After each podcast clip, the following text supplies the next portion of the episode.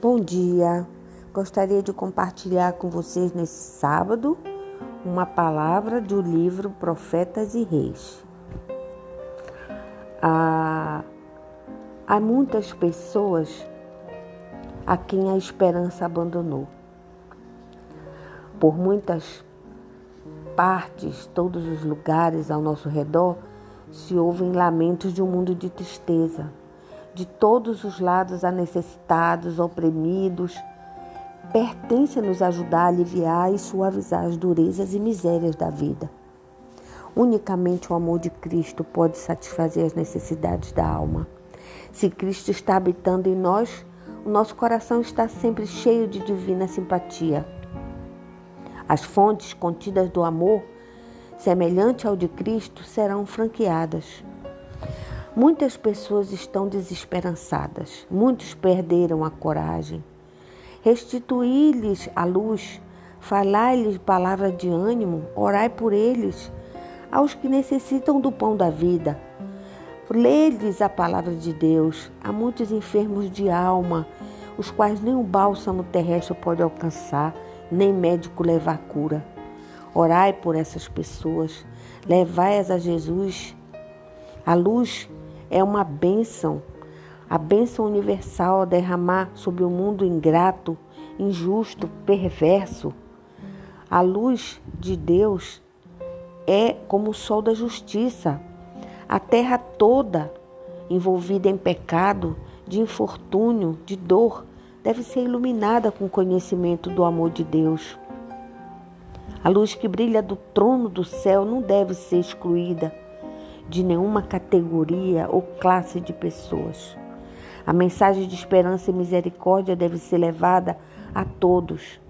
Todo aquele que quer pode lançar mão da força de Deus e fazer paz com Ele.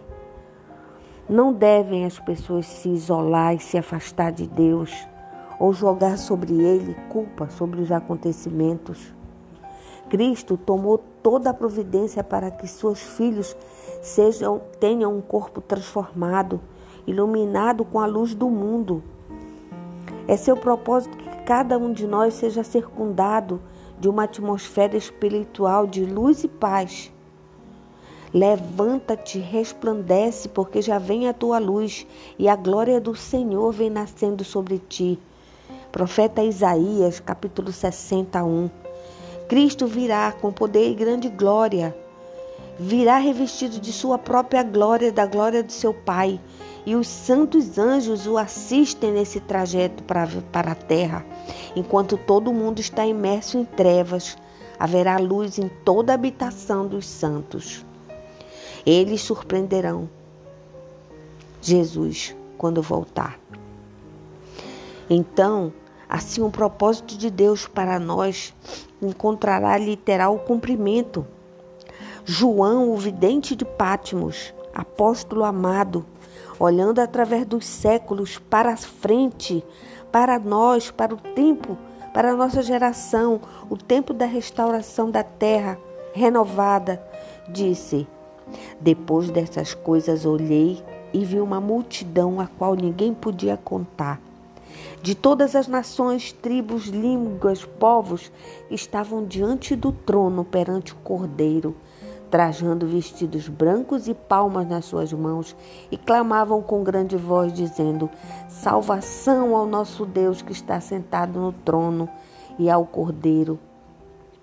E todos os anjos prostraram-se diante do, do, trono e adoraram a Deus, dizendo: Amém. Louvor e glória sabedoria são de graças, honra, poder e força para todo sempre.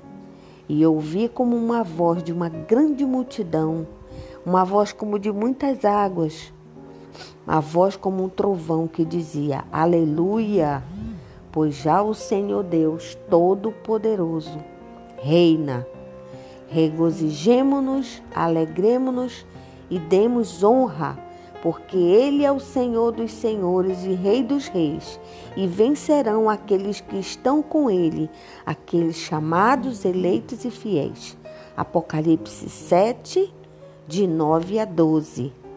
Apocalipse 19, 6 e Apocalipse 17, 14.